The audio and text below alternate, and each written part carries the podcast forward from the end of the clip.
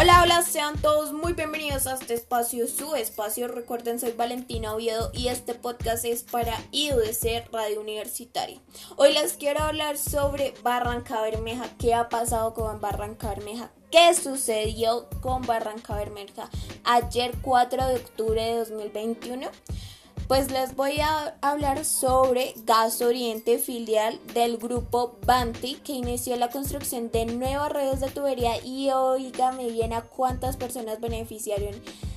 Adivíneme cuántas. 274 nuevos usuarios. Y es que no es para más. Y recuerden muy bien esto que le voy a decir. Este barrio es Pablo Acuya de Barranca Bermeja.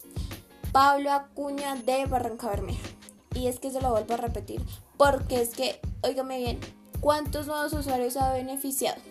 Con una inversión de 80 millones, la construcción de nuevas redes en este sector reviste un logro importante para los habitantes del barrio Pablo Acuña, teniendo en cuenta que tuvo que hacer un trabajo conjunto para la obtención de permisos con la Secretaría de Planeación de la Alcaldía de Barranca Bermeja porque existían temas de riesgo los cuales se solucionaron de forma diligente pensando en el bienestar de la población.